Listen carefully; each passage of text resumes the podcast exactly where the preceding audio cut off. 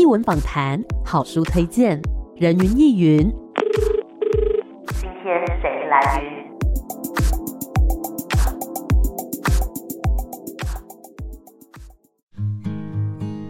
人云亦云。今天我来云。今天呢，人云亦云要跟大家来聊聊的这个主题啊，我觉得其实内容非常的丰富。它是一个机构，然后呢，他们还推出了创作专辑，然后现在还要办一场音乐会。他们能够做这么多的事情，真的是有非常丰沛的力量。可是呢，在这么多丰沛的力量背后，是有很多很多的故事，还有大家的努力一起堆砌起来的。我们今天很开心可以邀请到的是孩子的书屋。副执行长陈冠如，冠如你好，大家好。是这一次呢，很多作品哈，《第五道浪》这张创作专辑，是，然后呢，即将要登场的《爱这世界》音乐会，是。那我觉得首先还是要跟大家介绍一下孩子的书屋，它是一个怎么样的地方，然后在做些什么呢？书屋其实，在台东的大资本地区，然后从我们创办人陈爸开始，今年已经第二十四个年头了，哦，很久了，蛮久一段时间了。嗯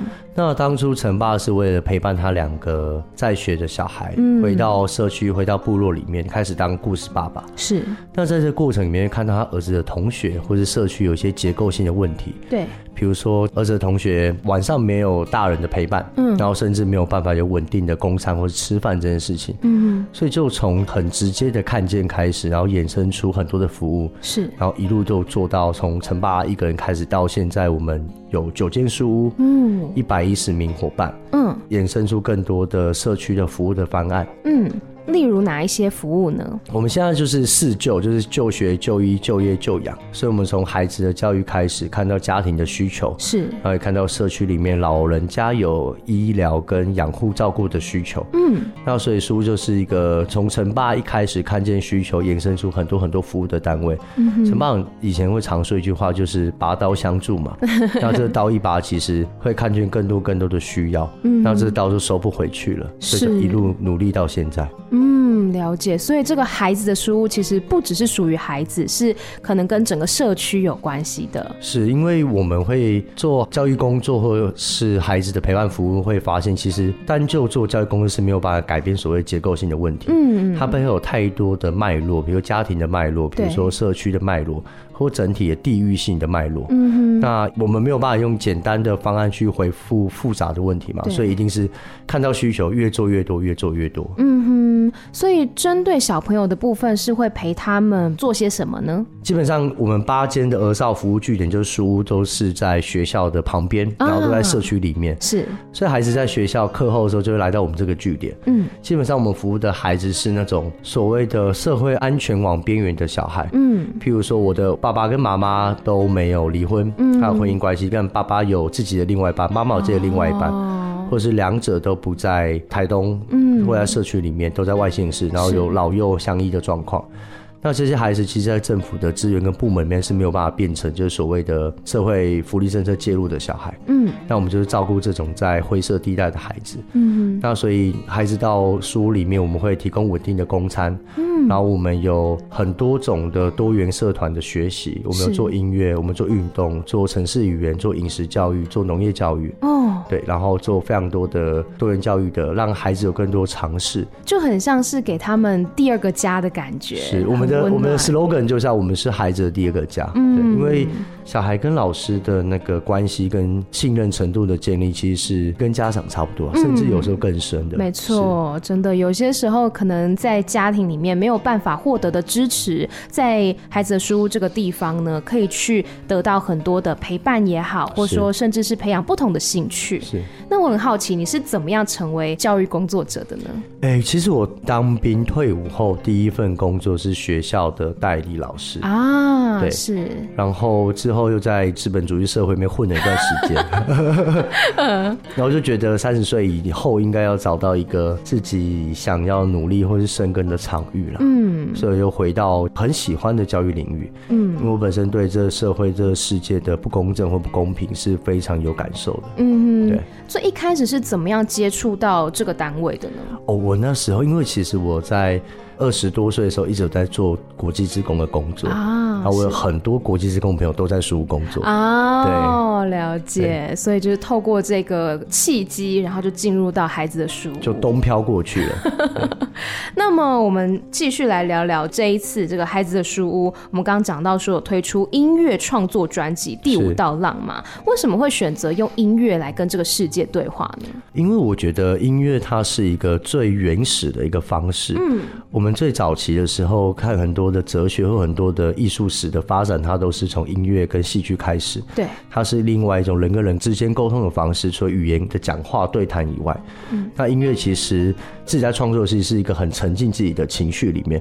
不管是写快乐的歌、难过的歌，或是感情相关的歌，嗯，它其实我们觉得透过音乐的创作跟未来在音乐的展演出来，他其实一直在对内跟自己的治愈在对话，嗯，对外跟大家在对话，是。对讲这个我的感受，嗯，那我觉得这个对话，不管是对自己的对话跟对大家的对话过程，都是治愈的过程，自我疗愈的过程，嗯，对。那这次专辑为什么会叫做《第五道浪》？我们这个专辑其实是取自一位教授，他在研究阿美族在出海的一个古老的传说。嗯，阿美族是一个靠海为生的民族嘛，所以他们出海的时候会经过五道浪。哦，那其实我自己有在冲浪，所以那个自然上面是真的是有根据的。是，他说第一道浪到第四道浪，它是比较小的能量的浪。嗯，那其实也寓意的你要出海的时候要遇过四道难关。嗯，那第五道浪是一个最大的浪，你只要想办法越过第五道浪的时候，你就可以看到一个平静的海域。哦，对，当时我们就用这张专辑这个概念去寓意说，对我们来说，书屋是一座在那边屹立不了的山脉。嗯，你不管在海上多远，你回头看可以看到书屋在那边。那所以我们鼓励的孩子越过自己心里面那些很痛苦的创伤的经验，越过那些现在还在面临的门槛。嗯，那当第五道浪跨过的时候，一定可以看到宽广辽阔的无垠的海岸。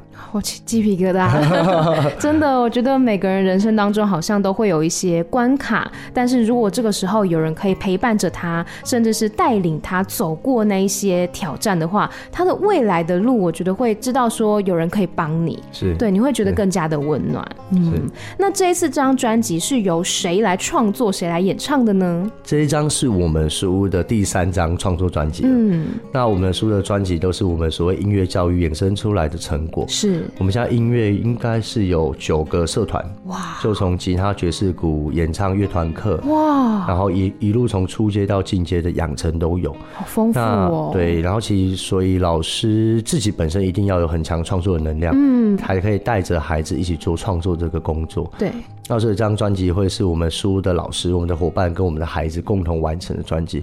包含是所有的词曲，然后编曲，嗯，都是老师跟孩子一起完成的。是，我在里面有看到一位创作人，是我很喜欢的安董。哦，是，嗯，安董是我们书屋的伙伴啊，真的，对对对，哇，这当中的契机是怎么样产生的呢？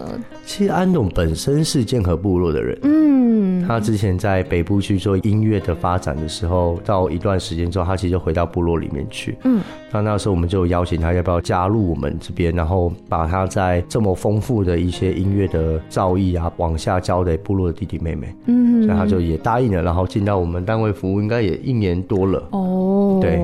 那么这一次的音乐专辑当中有哪一些主题的歌曲呢？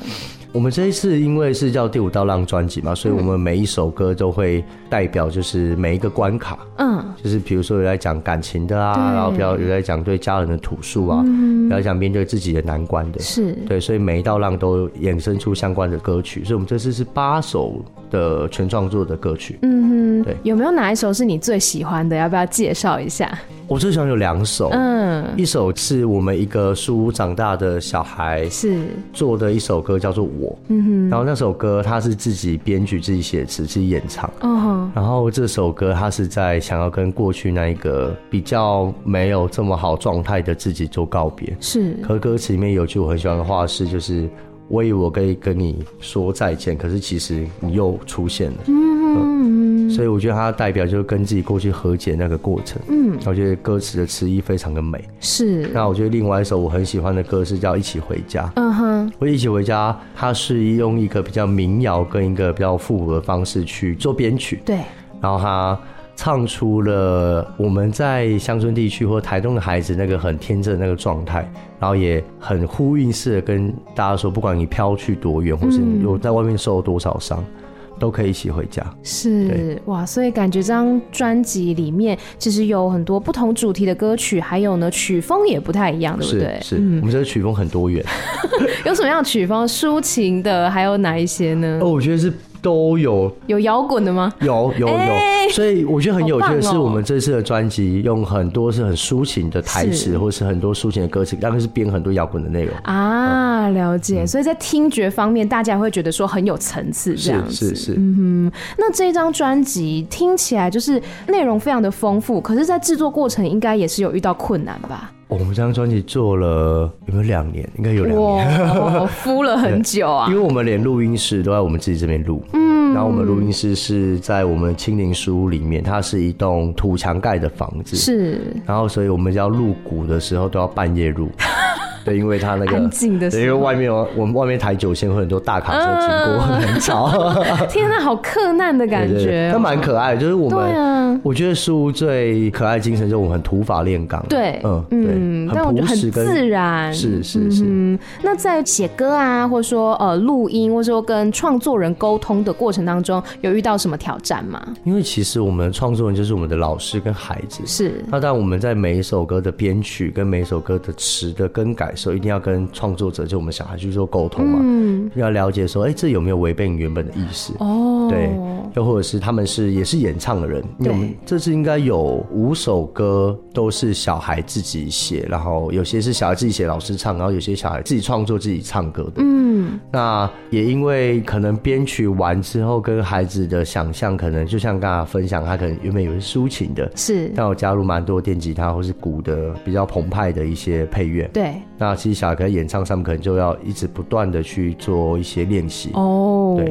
嗯对，所以会制作比较长的时间。是我比较好奇是，就是小朋友他原本就很知道自己要写什么吗？还是说要经过一些引导呢？一定是要引导，嗯，对，嗯嗯。所以其实我们的有乐团课，然后其实我们还有词曲创作的课程。是，我觉得孩子要如何把一段自己心里面的感觉或者想要诉说的话变成歌词，对，然后每一个字或是每一个句子都是有意思的，这些都是需要经过老师花很长的时间。慢慢引导，把他们写出来的，嗯，就不断的引导，然后创作。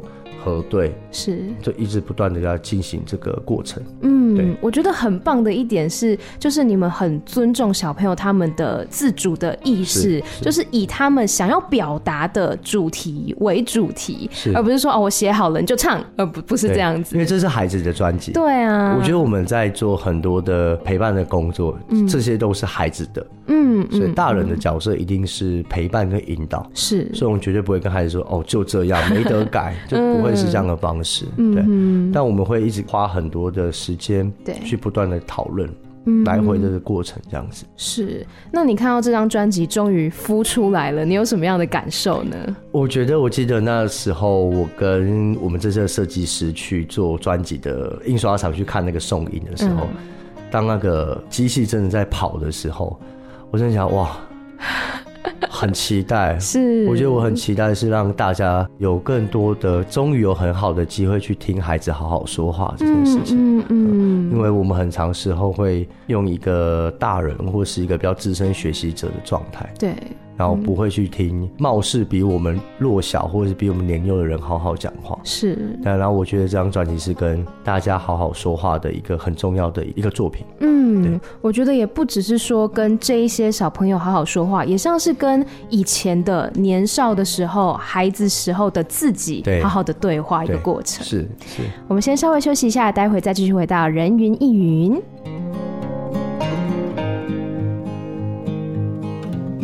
欢迎回来，人云亦云。今天呢，在空中要带大家来了解这一个地方，非常温暖的地方。那他们呢，在做很多温暖的事情哦。今天很开心可以邀请到孩子的书屋副执行长陈冠如。冠如你好，大家好。是我们刚刚讲到呢，这一次啊，推出了第三张的创作专辑，叫做《第五道浪》。是。那并且呢，即将要举办这个“爱这世界”音乐会。我们等一下再来讲这个音乐会哦。我比较呃。想要了解的是说，在这个书屋当中有发生过哪一些让你印象深刻的孩子们的故事吗？应该有很多很多很多，因为其实这就是我们在陪伴孩子的日常啊。对对对，我觉得一起经历过痛苦的事情，跟经历过很多很感动的事情，其实是每一天都在发生的。嗯嗯嗯。那当然，我觉得很多对于陪伴者来说。我们很常说，我比较常形容是走在一条无光的隧道里面。嗯，然后这无光的隧道里面，那个出口，那个亮光好像很远很远的路程。是。那可是孩子会是不断在你身边提醒你说，没关系，嗯，继续往前走。他们会让你看到那个光，其实即使很远，可是你还是要继续往前走下去。嗯，我举一个自己那时候还是在做老师的时候的例子好了。对。我那时候带国中生，我们现在两百位小孩，百分之六十小学生哦，oh, okay. 对，然后其他就国高中，国中多一点点，高中少一点点。嗯嗯是，我记得，因为我们书每天晚上到九点半、十点，我们都要把孩子送回家里面，嗯、我们要亲自开车接送。那我带国中的孩子，那时候我们都要接送孩子回家的时候，嗯、我很常在车上，他就是我们的。自己的就是，比如小群体或是单一个人的空间这样，嗯、是，大家聊很多议题。然后我记得那时候我在的是一个，哦，这次音乐会也会登台演出的一个弹吉他的小男生，嗯、你们小男生现在高二了，然后我就跟他说，哎、欸，你是一个很温柔的人，我们在聊天完，我就做了这个结论。嗯，然后我记得他那一次就卡住了一下。然后突然不知道回什么，然后就瞬间脸红了，这样。嗯，我们书里面不会叫老师，嗯，我们叫哥哥或是名字。是，他说：“哎、欸，哥，没有人这样说过，没有人这样跟我说过。”嗯，对。然后我觉得那个瞬间，我们关系又更深了一步，嗯，那连接又更深了一点。对，就在这样子很多很日常的小互动里面，嗯。然后我有在带国小孩子去做单一的比较长时间的陪伴，嗯，一个礼拜可能就是两天，然后一次大概两个小时的单一陪伴。孩子又回复我是说，他说：“哎、欸，谢谢你，哎，嗯，我谢谢你每个礼拜会花这些时间给我，这样是。”但我觉得在这种很小的这种互动的回馈里面，其实就像我刚才讲那个光，对，你就会一直想要跟着他们一起走到那个出口去，嗯。那困难的就太多了，例如有哪些呢？我觉得困难的是，你今天一个陪伴者，他没有办法有现在状态，没有办法这么多的知识，对，或这么多能量，或者你跟小孩有这么具足的那个缘分，去可以满足你每一个想要陪伴的个案的需求，嗯，所以在这个过程中，一定有很多不断的失去，嗯。比如说，这孩子可能在你陪伴了一年之后，他突然不来书屋了，嗯，或他突然长大了，十七、十八岁之后跑出去，突然就吸毒了，嗯，突然就有另外一个自己不同的群体了，嗯，那这些东西都会让你自己像陪伴者觉得说，哎、欸、哎、欸，这孩子可能可能小事陪伴到高二了，那怎么突然变这样？嗯、所以那个挫折其实是很高的，嗯哼。但我们现在也只能去调整我们当下这些情绪跟状态，是对啊，然后也认知到自己没有办法去满足所有孩子阶段性的成长跟他们的需求。嗯，那我觉得这个心态调试是每一个陪伴者跟教育工作者都会一直不断反复经历的那个折磨的状态。嗯，对啊。我觉得刚刚讲到前面那两个案例，让我觉得很感动的是，就是你看到他们的闪光点，然后他们也感受到你对他们的付出，就是我觉得两方都是很真诚的在对待彼此，然后那个温暖跟能量是可以很明显的感受得到的。是，所以我们很常说我们是互为陪伴者。嗯，我刚到书的时候，我会自诩为一个知识分子，嗯，或是一个老师，是，到后面根本不是。我觉得孩子教给我永远是比。我教给他们太多了，嗯，我从孩子身上感受到的、得到的成长。已经远比我想要给小孩的还多，嗯，所以我们是一起的互为陪伴者。是，孩子们有没有做过什么让你觉得很感动，或是觉得很好笑的事情啊？感动的，就是有一次也是国中生的例子啦。对，有一次因为我们书除了会带小孩，就是每天送小孩回家以外，嗯、我们还有一个固定的行程，是我们每一周都会跟小孩一起煮饭。哇，好棒哦！我们就从规划菜单，然后到采买到制作，再一起吃晚餐。嗯，这是书一个我觉得一个家里面。一个很重要的传统是，那我记得有是有一个他在也是男生的国中男生，然后他是那种很硬的那种，就是很 man 的那种小屁孩，他就在厨房切菜切切切，然后我就从厨房走出来，不知道干嘛拿什么东西吧，嗯，他刚问我就说：“哎，冠儒，嗯，你有爱我吗？” 然后我就吓一跳，我想我他怎么会？但我当下很直接反应就是说：“对啊，我爱你啊。”然后我觉得他应该也被我回的这个快速的那个反应吓到，嗯，然后我就过了大概愣他三秒钟，我就从厨房听到很小声说，嗯，我也爱你，这样。哦那我觉得就是类似这种，就是那个我刚才讲的很有光的瞬间。嗯，嗯真的，我都落泪了，因为我觉得很感动，就是可以毫不犹豫的说出“嗯，我有爱你啊”，就是可以让他们真的去感受到说有人关心他们，在乎他们，而且我觉得一起吃饭这件事情是。很有温度的事，就是一个家会一起做的事情啊。对，这在我们书里面很重要。嗯，嗯，而且我觉得也是一个尊重孩子的选择，因为我们菜单都是小孩开的。他们会不会开一些就是他们自己想吃的东西？所以这就是要学 要一起 练习的地方。嗯嗯，因为我们的所有自餐经费是有一定的上限嘛。是，也要兼顾营养嘛。对对对，如果他们开一个太浮夸的东西，我们就开始做，呃，这还可以做讨论。嗯，就讨论价格啊，讨论营养啊。讨论这样吃不吃得饱啊？嗯，很棒哎，我觉得就是可以训练到好多好多的能力，就是不只是说刚刚讲到说有很多的这个兴趣方面，然后在讨论菜单过程当中，他会知道说什么是可以讨论的价格，然后营养、采买的可行性之类的。会煮什么菜啊？要煮过什么菜？哎，我煮过凤梨苦瓜鸡，很难呢，这个。所以，所以我觉得这就是很有趣的，就是那一天我们的预算就只能煮这锅汤。是，嗯，然后所以他们就想喝鸡汤这件事，那、嗯、我们的智商预算就有限，嗯哼，所以我们就要跟大家每一个小孩去讨论说，真的有没有想吃这个东西？嗯，那如果我今天想吃猪肉怎么办？是，我今天一定想吃什么青菜怎么办？嗯，所以我觉得在讨论过程中，其实也是凝聚团体的尊重这个事情，对，对。嗯，也让他们知道说要怎么样去做取舍。对对对对对，嗯、但凤梨苦瓜鸡我只有自掏腰包一点，因为智商经费不够。对啊，就是有些时候还是会这样子，我觉得很棒哎，就是他们在这里面真的可以学到好多事情，然后得到好多的爱，好多的能量。是，嗯哼，有没有那种就是从书屋出去，然后长大之后又回来当伙伴的呢？哦，我们这两年大概有七八位伙伴。哇，我觉得这是让我这近期很。很感动的事情。嗯嗯嗯。近期我们因为音乐会跑一些宣传，是，所以我都会介绍说，哎，另外两个伙伴比我还资深。嗯哼。他们可能都是陈八带大的第一批小孩，然后是还有第二批、第三代小孩。嗯。以前我去企业做提案或简报的时候，很常被问说，你们在做教育做这么久，到底有什么样的成绩？嗯。或者什么样的绩效？嗯。我都会很难回答这个问题，因为对人工作跟陪伴工作，它不是一夕之间就可以有什么改变的。因为人的成长曲线一定是曲线型的嘛，它不会是有一个个案突然就一飞冲天，然后就。嗯、所以我后面看到这几年，我觉得这些孩子回来了。陈爸二十四年前相信的那个社区的小孩被我们好好照顾，他们就可以成为有好好长大的大人，回来带他们弟弟妹妹这件事情，终于、嗯、我们花了二十四年验证这件事情。嗯，对啊。好感动，我 我一直在哭，所以我真的觉得要做这件事情是很需要勇气的，要需要一个傻劲哎，是真的，是。就是不管是当初陈爸的创立，然后还有后续这些书屋的伙伴们一起持续的投入，然后甚至是这些小朋友们长大之后又回来继续带这些弟弟妹妹，就大家都相信说善良还有力量，它是可以循环循环的，是，嗯。是觉得很 很开心，但是我觉得也是有一些现实的议题要去面对，对，对不对？对，就是现在在乡村地区的小朋友们，这些孩子们，他们会面临什么样的困境，以及就是社会大众们可以怎么样去看待这些议题呢？我觉得大家可以帮忙乡村地区，其实是我们会有一些自己的困境啊，比如说台东的产业单一化很严重，是。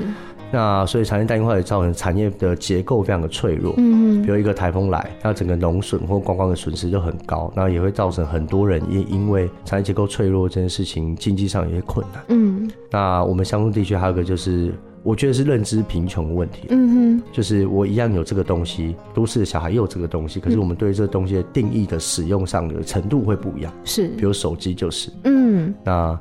另外一个，我觉得还有一个比较大的困境，会是所谓的伤害的循环。嗯，我今天我的父母他因为这样子的童年经历，所以造成他的长大后有一些行为。对，而这行为小孩会经历目睹跟感染父母的所有的状态的时候，他也会复制这个行为。所以我觉得在乡村地区最大两个问题就是呃认知的贫穷，还有伤害的循环。那我觉得大家要怎么看待这议题的话是，我觉得书也相信一个价值，就是整个社会的进步这件事情绝对不是单一群体的进步，嗯，不会是都会区的进步，不会是所谓的精英家庭者的进步。它已经是集体的进步，因为整个社会发展到一定的脉络的时候，只有单一群体的进步，没有跟上的那一群，一定也会拖住整个社会前进的方向。嗯，所以我们本来大家都是共同利益者，是跟共同利害关系人。嗯哼，所以在天生或是我们在所谓资本主义享受资本主义红利下，这些大家应该要回过头来，用更好的方式。我所说更好方式不一定是钱。嗯。是把很多的标签、很多的固有的看法把它拿掉，嗯，然后才可以用创造出一个更有韧性、更温柔的社会。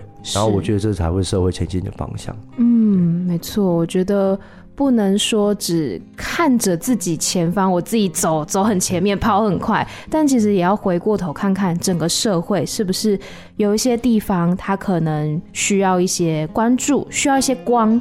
如果我们可以不要说成为那道光，因为我觉得可能每个人的力量它是有限的，但是你至少要去关注，要去看到这些议题，对对，看到这些地方。我觉得只要有看到这些东西，然后愿意一起去投资或是创造更理想的社会环境，嗯，那其实我觉得对整体社会发展，而且跟自己是有关的，嗯，所以我很常之前会跟一些企业在谈这些问题的时候，我会希望是。其实它不是捐款，是这是投资。嗯，投资的是一个更理想的社会的样态。嗯，对啊，了解。那冠如你自己担任这个乡村的教育工作者这么久了，你自己有什么样的收获呢？我觉得我来书屋工作这些年是我的知识成长最多的一年。嗯，我以前在都会区在台北生活的时候，我是一个很非黑即白的人，是因为我的训练。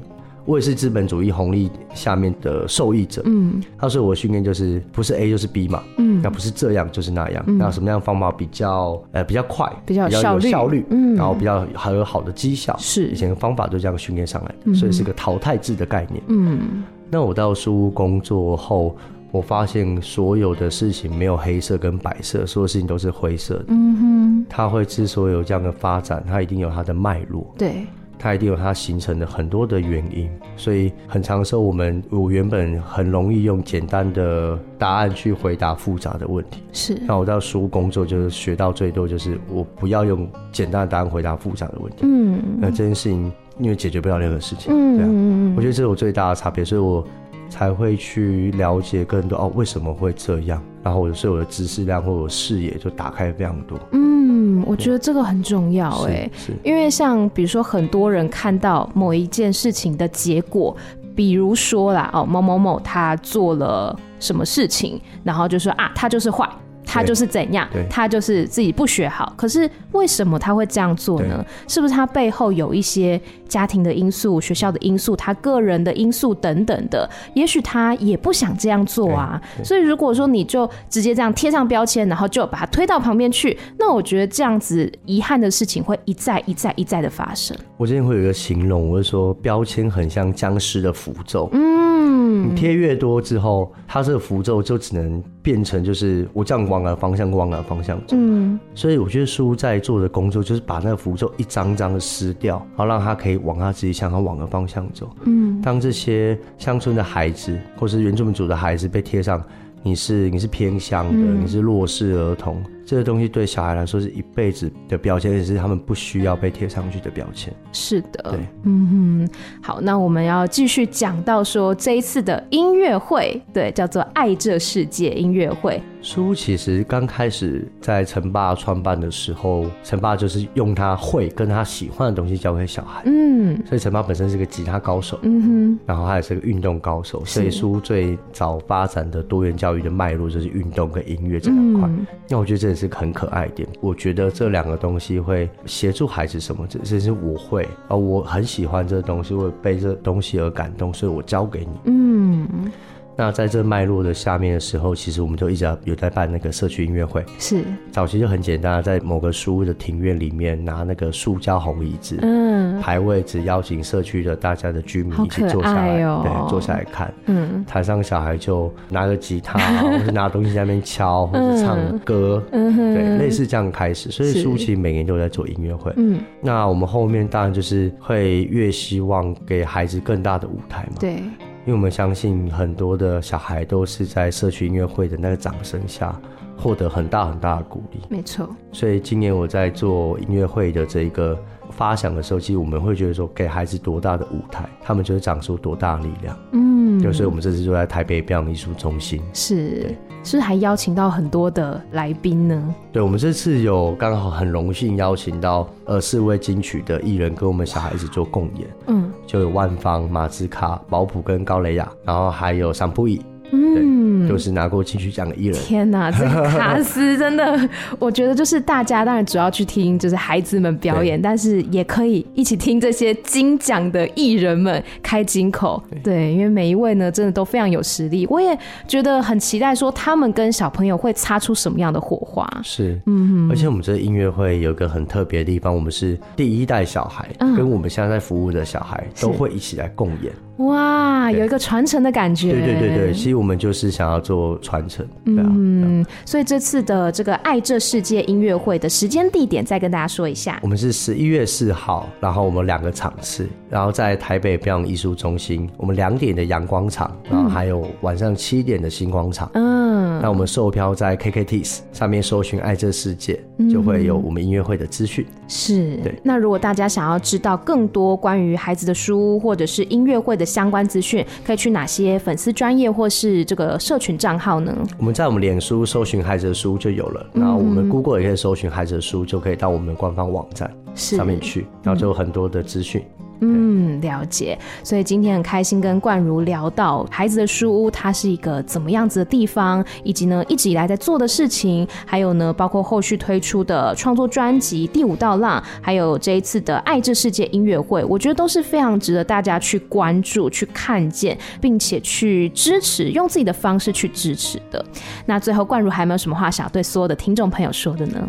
我想跟各位听众说，你们的入场这件事情，其实对小孩来说很重要。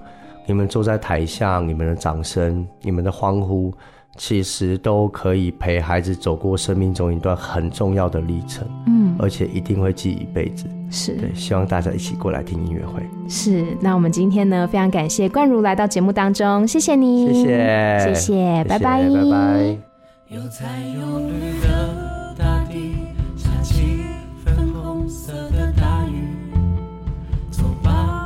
出爱的脚印，狂奔在绚烂的画布里。